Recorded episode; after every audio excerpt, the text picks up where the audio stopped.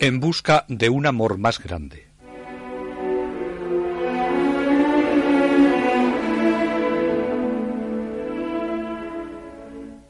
La familia de Clara pertenecía por ambas ramas a la nobleza. Su abuelo Ofreduccio pertenecía a una de las familias más nobles de Asís. Tuvo cinco hijos. Al frente de esta familia estaba uno de sus hijos, Monaldo, y junto a él estaban los demás hermanos y el Benjamín, Favarone, que será el padre de Clara, y cada cual con sus posesiones, sus hombres, sus mujeres y sus hijos. El grupo familiar aparece como un grupo social organizado en torno a la línea de descendencia masculina. La noble casa de los Favarone de Ofreducci estaba situada en una posición de particular relieve urbanístico cerca de la iglesia de San Rufino, en la parte alta de Asís. De hecho, San Rufino representaba el centro aristocrático de la ciudad, que se contraponía a la nueva plaza de la comuna, situada más abajo, en la parte de la ciudad que estaba más directamente bajo el control del obispo. La casa de los Favarone debía ser una de las típicas construcciones de aquella época. Su estructura de piedra, con una puerta única bien defendida por los hombres de armas de la familia, estaba concebida para responder a posibles asaltos armados, siempre posibles en aquellos turbulentos años de finales del siglo XII y comienzos del XIII. Favarone era noble, grande y poderoso en la ciudad, y contrajo matrimonio con Hortulana, también de familia noble, que aportó a los Favarone su sangre, sus títulos y sus riquezas. De su padre apenas se conoce nada, sino que era caballero de los más ricos y poderosos. De su madre se conservan más noticias. Hortulana era una mujer profundamente piadosa y enérgica, que sabía conciliar el gobierno de la casa con el servicio de Dios y la visita a los pobres. Independiente en algunos aspectos para aquellos tiempos, emprende varios viajes en compañía de su parienta pacífica y así viaja a Jerusalén, a San Miguel en el monte Gárgano y a la tumba de los apóstoles en Roma. Así nos la presenta Tomás de Celano. No obstante las exigencias de sus deberes de esposa y del cuidado del hogar, se entregaba según sus posibilidades al servicio de Dios y a intensas prácticas de piedad.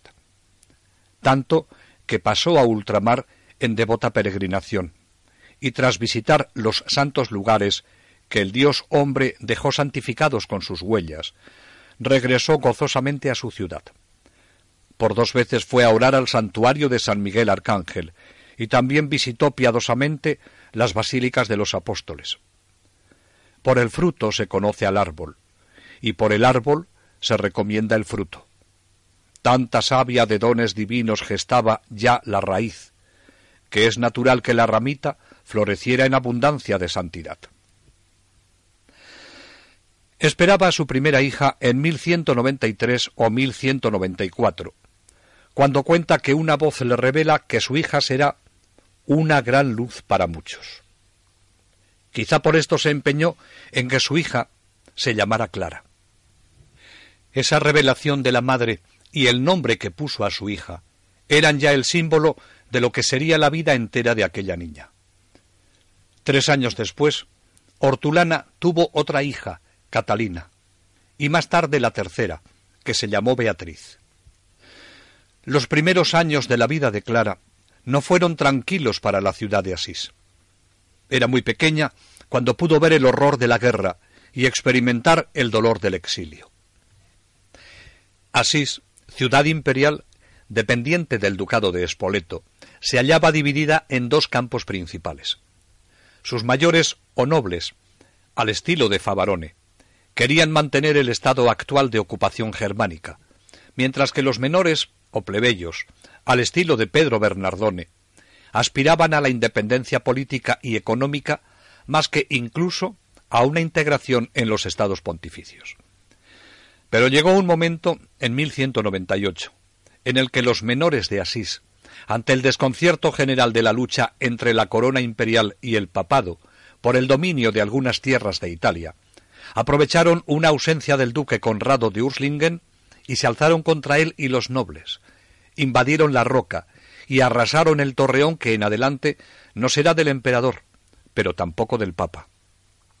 Se instala un gobierno municipal que con las piedras mismas de la ciudadela levanta unas murallas defensivas. Han conseguido provisionalmente lo que querían, la libertad, sobre todo comercial. Pero las luchas de las facciones y las represalias contra los señores feudales hacen presente el lado horrible de las revoluciones. Incendios, pillajes, confiscaciones, demoliciones, asesinatos. Los que pueden escapar lo hacen apresuradamente. Los Favarone se refugiaron en Perusa, en la que todavía gobernaban los nobles, porque los Ofreduccio poseían en las afueras un castillo, el de Cocorano. Desde sus primeros años, Clara experimentó el dolor del destierro. Aquí vio crecer con ella a sus hermanas Catalina y Beatriz. Aquí empezó a manifestar la bondad, la fidelidad y la fortaleza que le acompañarán toda la vida. Con razón se decía de ella que era un ángel. Con una docilidad encantadora iba aprendiendo las nociones elementales de la fe enseñadas por su madre. De su boca aprendió las primeras oraciones, para ser fiel a ellas, hacía o deshacía cuidadosamente unos montoncitos de piedrecitas. En Perusa tiene como amiga muy cercana a Benvenuta, que vive en la misma casa. Pero tampoco en Perusa reinaba la paz. Continuaba la tradicional rivalidad entre Perusa y Asís, que terminó en una guerra declarada desde 1202 hasta 1205. Al lado de Perusa luchaban los nobles desterrados de Asís, y no es que lucharan contra su propia ciudad, sino que querían reconquistarla.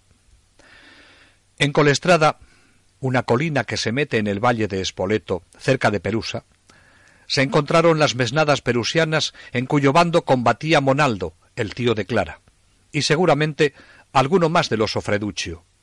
Con las de Asís, en cuyo bando estaba el joven Francisco, hijo del rico comerciante Pedro Bernardone, uno de los fuertes impulsores de la burguesía, la nueva clase. La batalla fue dura. Triunfaron los perusinos. Del ejército de Asís quedaron numerosos muertos en el campo de batalla, y muchos fueron hechos prisioneros. Entre ellos se encontraba Francisco. Quizá Clara oyó hablar de Francisco por primera vez con este motivo, pues no dejarían de comentar en su casa cómo había sido hecho prisionero y que en la cárcel le habían puesto entre los prisioneros nobles. Dios conducía a estas dos almas gemelas bajo el signo de la cruz. Francisco prisionero y Clara desterrada. Por caminos que en este momento parecían contrarios, un día se encontrarían para realizar la obra que Dios les tenía encomendada.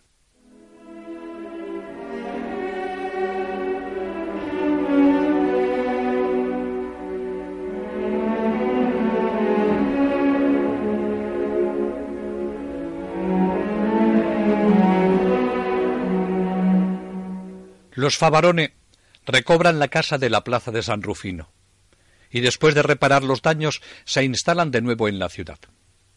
Hortulana cuidaba de Clara con especial cariño. La educaba con esmero y reciedumbre, pues Hortulana no se arredraba ante las dificultades. Con rapidez pasaban los años, y nos encontramos a Clara en plena adolescencia. Socialmente tenía un comportamiento agradable y cortés era gentil y afable con todos, por lo que era mirada en la ciudad con gran simpatía. Todos coinciden en afirmar que era muy bella, pero no era esto en lo que ella se detenía, ni siquiera en sus muchas cualidades con las que Dios la había dotado. Destacaba en ella una seriedad reflexiva que le iba dando una madurez por encima de lo que se podía esperar a sus años. Su madre la inculcó a la vez que la piedad de la oración, la otra piedad de la caridad, a la que Hortulana se dedicaba con generosidad, pues le gustaba visitar a los pobres, que en aquella época eran muy numerosos en Asís como consecuencia de tantos años de luchas, y por el hambre que se padecía en aquellos años. Clara, sin duda, heredó de su madre esa inclinación, y de ella aprendió a ejercitar la caridad. En su casa no se carecía de nada. Se gastaba en la casa todo el dinero que se necesitaba, pues no en vano era el suyo uno de los palacios mejor puestos de la ciudad, con servicio, ropero y comida en abundancia. Cómo aprovechaba Clara su situación económica nos lo dice uno de los testigos del proceso de canonización. Aunque la corte de su casa era de las mayores de la ciudad y en ella se hacían grandes dispendios, con todo, los alimentos que le daban como en gran casa para comer, ella los reservaba y ocultaba, y luego los enviaba a los pobres. No daba sólo de lo que le sobraba, sino que sabía privarse de los manjares que a ella le daban. Su madre le fue proporcionando una cultura esmerada, como correspondía a su clase social. Clara aprendió pronto a leer y escribir en latín, que era la lengua que se enseñaba en las escuelas. Sabía el latín suficiente para seguir la misa y hasta para entender más tarde a los oradores doctos.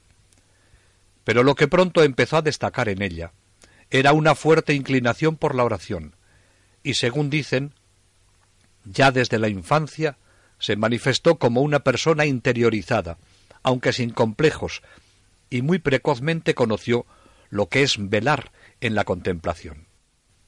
En San Rufino se recoge para rezar y escuchar a los predicadores con gusto, interés y a veces con benévola paciencia. Siente brotar en su corazón los primeros impulsos del amor más alto. En estas manifestaciones infantiles primero y juveniles después, de su corazón generoso y de su reflexiva piedad, empieza ya a despuntar lo que después sería. Su madre, a quien el viaje a Tierra Santa le había dejado imborrables recuerdos, le contaría a Clara todo lo que Jesús hizo durante su vida en Palestina y lo que padeció por nuestra salvación. Al oírlo, su delicado corazón, queriendo responder a tanto amor, empezó a hacer penitencias. Dicen que bajo sus finos vestidos llevaba una especie de cilicio, una camisa de lana blanca muy ruda. También Francisco había regresado a Asís. Después de la prisión en Perusa ya no era el mismo. Era joven. Pertenecía a una familia cuya riqueza cada vez más floreciente le había elevado no sólo por encima de los siervos, sino también de los artesanos. Y si por la sangre no podía pertenecer a la nobleza, su dinero y su fuerza social se iba abriendo paso para poder alternar con las clases directivas y hasta para poder entrar en la orden de caballería, pudiendo escalar así, por propios méritos, títulos nobiliarios. Llegar a ser caballero era la ambición natural de todo burgués y a esto aspiraba cuando se alistó en el ejército para luchar contra Perusa. Pero Dios, a pesar de los intentos que hizo para triunfar en este campo, le fue abriendo horizontes a una nobleza más grande, a servir no a un señor de la tierra, sino al Señor de señores, a Jesucristo. Si la cárcel truncó, al menos en parte, su ansia de gloria, la enfermedad que padeció a su regreso apagaría su sed de placer. Recuperado, volvió a brotar en él el deseo de volver a las diversiones con sus amigos. Aunque había cambiado algunos de sus valores, seguía siendo uno de los jóvenes más sobresalientes de la ciudad. Tenía todo lo que a esa edad se puede apetecer. Era inteligente, alegre y tenía dinero se juntaba con los jóvenes de su edad para algunas fiestas. Pero comprobó cómo las fiestas que con tanto afán buscaba no le satisfacían como antes. Intentó de nuevo triunfar en la carrera militar. Se alistó en el ejército, pero Dios lo esperaba en Espoleto, donde Francisco dijo de corazón al Señor ¿Qué quieres que haga? Dios le mandó que volviera a Asís donde conocería sus planes. Cómo obró la gracia de Dios en este joven es un misterio en el que no se puede penetrar desde fuera. Francisco encontró el amor y se dejó guiar por él. Esto le llevará a pasar por extravagante a los ojos de los ciegos que caminan en tinieblas, y realizará cosas que los cuerdos, según el mundo, tachan de locuras, porque no saben lo que es amar. De sus entusiasmos y ambiciones juveniles permanecerá en él lo mejor y lo más noble. Francisco no perderá nada de su originalidad ni de su nobleza. Había soñado con ser caballero y caballero será, y permanecerá hasta la muerte. Pero supo elegir bien al rey a quien quería servir, Jesucristo.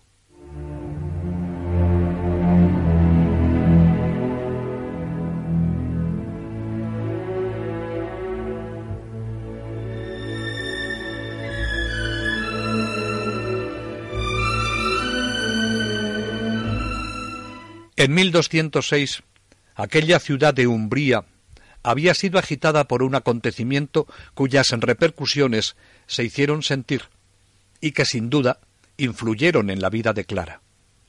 En un juicio famoso que fue objeto de comentario en la ciudad, Francisco, el hijo del rico mercader, convertido en mendigo por amor, fue llevado al tribunal del obispo por su padre, que le acusaba de malbaratar sus dineros y le exigía restituírselos todos. En la Plaza Vieja, delante de la catedral, Francisco Bernardone, el hijo del mercader de tejidos, rompe públicamente con su padre.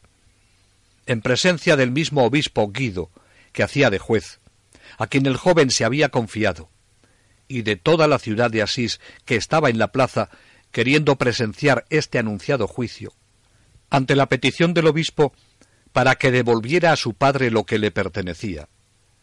Francisco, con sencillez y docilidad, dijo que con gusto le devolvía cuanto por cualquier título podría tener suyo, y entregando una bolsa llena de dinero, se despojó de sus vestidos y dijo delante de todos a su padre Escuchad todos, y dad por entendido que hasta ahora he llamado padre a Pedro Bernardone. Mas, siendo ahora mi intención servir a Dios, le devuelvo su dinero que tantos sinsabores le causaba, y todos los vestidos que de él recibí. Porque de hoy en adelante llamaré Padre al único Padre que está en los cielos. Y ante el asombro general, todos vieron cómo el obispo le acogía con ternura, y le envolvía incluso en su capa y le ofrecía el vestido de uno de sus sirvientes. Francisco no quería más. Desde aquel día se desposó con la dama pobreza. Desde entonces no había persona en la ciudad y en la comarca que no hablara de la extraña aventura de Francisco, acerca del cual había distintas opiniones. Mientras unos alababan la nueva vida, otros lo tenían por loco. Y es que, para la mayoría, no era fácil entender que un joven de veinticinco años como Francisco, hijo de un comerciante desahogado, cuyo padre deseaba que siguiera el negocio, con un futuro asegurado, se fuera por los caminos vestido con un miserable tabardo campesino, a dormir en chozas de ramaje, a carrear cal y piedras para restaurar iglesias en ruinas, y a mendigar el pan como un pordiosero pero otros muchos comprendían que algo había pasado en el interior de Francisco. La plaza donde esto ocurría no estaba lejos del palacio de Clara, y la niña, con sus trece años bien despiertos, debió calar en aquella aventura judicial y hasta cierto punto mística de que hablaban todos, mucho más que en las hazañas de caballería que había escuchado o leído hasta el momento. El Espíritu Santo la iba acercando a quien más tarde se uniría en un mismo servicio al mismo rey. Aquel joven frívolo, amigo de diversiones y de gastar dinero, se había transformado de tal manera que sin él pretenderlo se convirtió en el comentario de la ciudad. Aquella transformación cambió a Francisco de rey de la juventud en el pobrecillo de Cristo. A la noble Clara, que tenía todo lo que podía desear, pero que sentía especial inclinación por la austeridad y la vida interior, le empezó a cautivar este nuevo estilo de vida caracterizado por la oración y la pobreza, que producía la alegría que Francisco manifestaba. Clara quedó impresionada por la opción de Francisco. El dramatismo radical de su conversión no sólo la impresionó, sino que le serviría más tarde de modelo a la hora de su propia opción. El Espíritu Santo encaminaba los pasos de Clara. Un día salió de paseo con su hermana hacia las afueras de la iglesia de San Damián. Allí parece que vio a Francisco, quien, interpretando literalmente la voz misteriosa que oyó al crucifijo de esa iglesia derruida. Francisco, ve y repara mi casa, que como ves se viene al suelo. Queriendo obedecer a esa voz, se convirtió en albañil, y como no podía disponer de medios, empezó por los más elementales que estaban a su alcance. Buscaba piedras, las transportaba sobre sus hombros. Pedía con humildad cemento a quien podía dárselo. Su voluntad era firme, y con poca salud, mal comido y peor vestido, trabajaba de albañil sin descanso. Con el fin de adelantar sus trabajos, aquel mendigo voluntario tuvo una de sus felices ocurrencias y ofrecía Quien me dé una piedra tendrá de Dios un premio. A tantas piedras, tantos premios. Lo decía como cantando y con tanta convicción y gracia que la gente respondió con generosidad. Clara se siente atraída por este pordiosero, por su alegría y porque entendía que ofrecía de verdad más de lo que suplicaba. El premio de la gracia y el cielo. Y siempre tan generosa, supo influir en su casa para que le ayudasen. Siempre recordará Clara lo que ocurrió aquel día que paseaba con su hermana por allí. Y al ver Francisco, que lo miraban con curiosidad, dijo lo que entonces era profecía, pero que luego se haría realidad.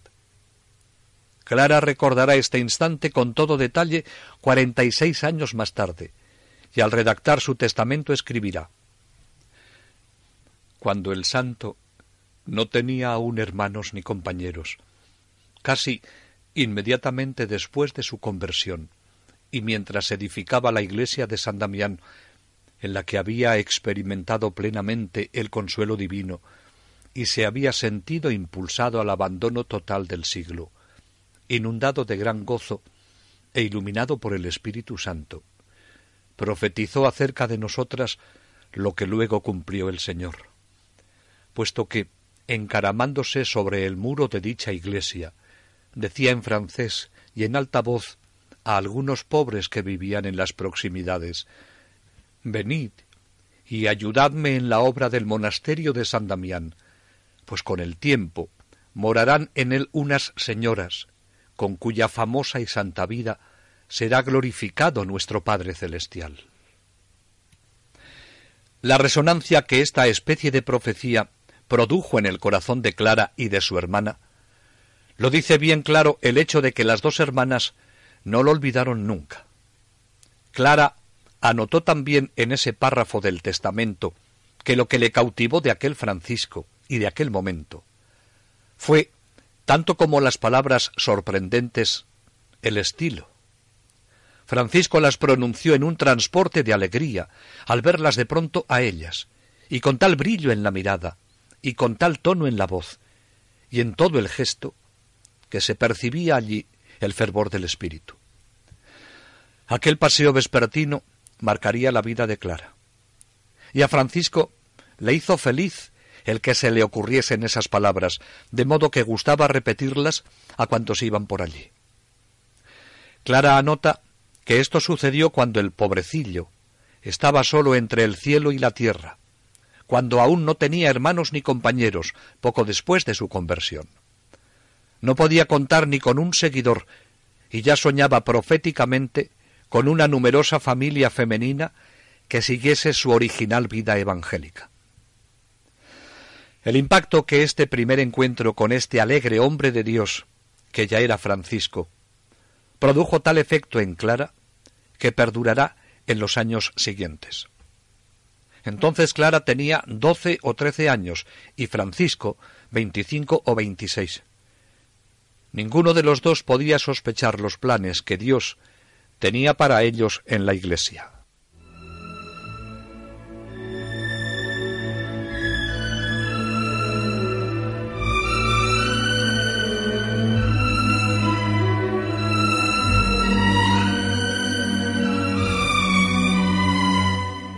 Terminada la obra de San Damián, Francisco, con algunos colaboradores que le siguieron por simpatía, decidió arreglar otra ermita a la que nadie acudía por su lejanía y por su estado ruinoso.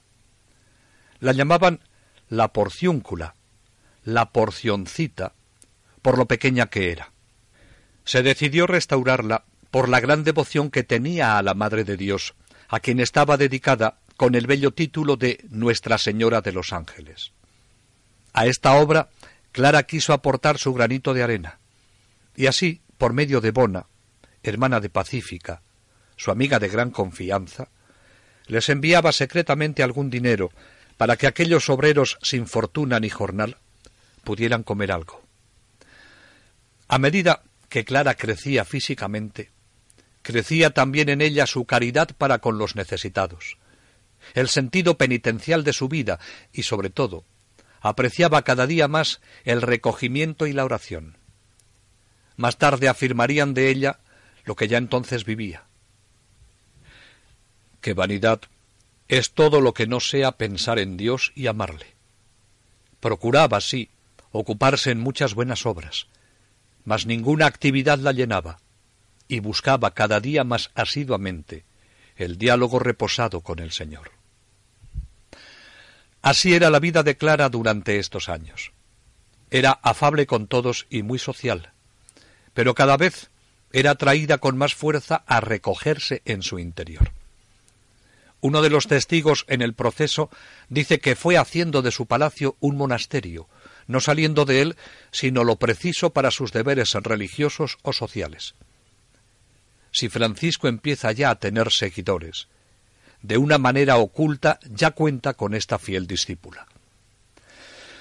Parece que en la familia, su padre, su madre y los demás parientes se empiezan a inquietar por la excesiva piedad de la joven, y a sus dieciséis años piensan en buscarle buenos pretendientes que no les cuesta mucho encontrar.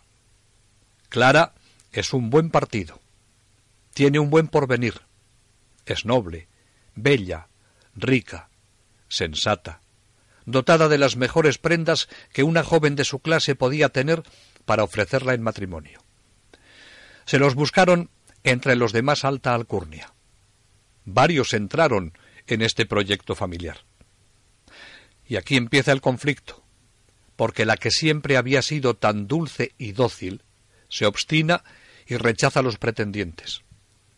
Así lo confirma otro de sus testigos.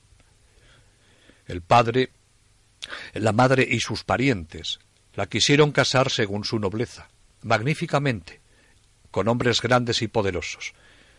Pero la muchacha no pudo ser convencida de ninguna manera, porque quería permanecer virgen y vivir en pobreza, como lo demostró después, ya que vendió toda su herencia y la dio a los pobres. Con gran entereza se negó a cuantos compromisos le ofrecieron y así se mantuvo a pesar de los halagos e insistencias de unos y otros. No pudieron convencerla. En su corazón se iba perfilando un amor más grande. Todavía no lo veía con claridad, pero ya intuía que sería toda y sólo para Dios. Quería consagrar toda su virginidad del cuerpo y del alma al Señor. Con razón se podría decir en la bula de canonización que Clara superó con su amor inmaculado el fango de la lascivia mundana. Y así la describen quienes vivieron con ella, como una jovencita en la que brotaba la pureza, rectitud, dulzura, humildad, bondad. Su amiga Bona dice que era una joven de una gran madurez de espíritu. A esto hay que añadir que poseía un gran encanto nacido del equilibrio de sus dotes. Corazón apasionado y voluntad firme, imaginación viva e inteligencia lúcida, espontaneidad y reserva, energía y dulzura. Clara se mostraba siempre graciosa y lo será hasta su muerte, resultando encantadora incluso con papas y obispos.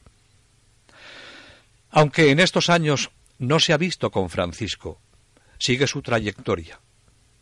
Tiene Clara dieciséis años y Francisco es ya muy conocido en la ciudad. El Papa Inocencio III ha aprobado su norma de vida y regla, y ya tiene un grupo de once compañeros dispuestos a vivir según la norma del Santo Evangelio. El grupo se instala en la ermita de Santa María de los Ángeles. El Papa les ha autorizado también para que puedan predicar. Y así lo encontramos subido al púlpito de las iglesias de San Jorge, ya está en la de San Rufino. Su primer biógrafo, Celano, nos narra algo sobre estos primeros sermones. Comenzó a predicar a todos la penitencia con gran fervor de espíritu y gozo de su alma, edificando a los oyentes con palabras sencillas y corazón magnánimo. Su palabra era como fuego devorador, penetrante hasta lo más hondo del alma, y suscitaba la admiración de todos. Parecía totalmente otro de lo que había sido. En sus predicaciones, Francisco hablaba con gran fervor del desprecio de las vanidades del mundo, de las riquezas, de la alegría de la pobreza y de la penitencia, de los tesoros del reino de Cristo, de la desnudez y de las afrentas de Cristo en la cruz. De tal manera hablaba que quienes le escuchaban se emocionaban y se convertían en sus devotos, porque descubrían que Francisco no hablaba de lo que sabía, sino de lo que vivía, y ellos eran testigos de su vida. No sabemos si Clara asistía a estas predicaciones, pero sin duda oía hablar de ellas, porque en la ciudad se difundía tanto lo que Francisco decía, cuanto, sobre todo, cómo vivía. ¿Hacia dónde encaminará sus pasos esta jovencita que rechaza los excelentes partidos de matrimonio que le ofrecen y que tan atraída se siente hacia ese amor único al Señor? Dios irá guiando sus pasos. Y es ahora cuando Francisco, con el que compartirá su ideal, le ayudará a descubrir su vocación, la entrega total al único esposo.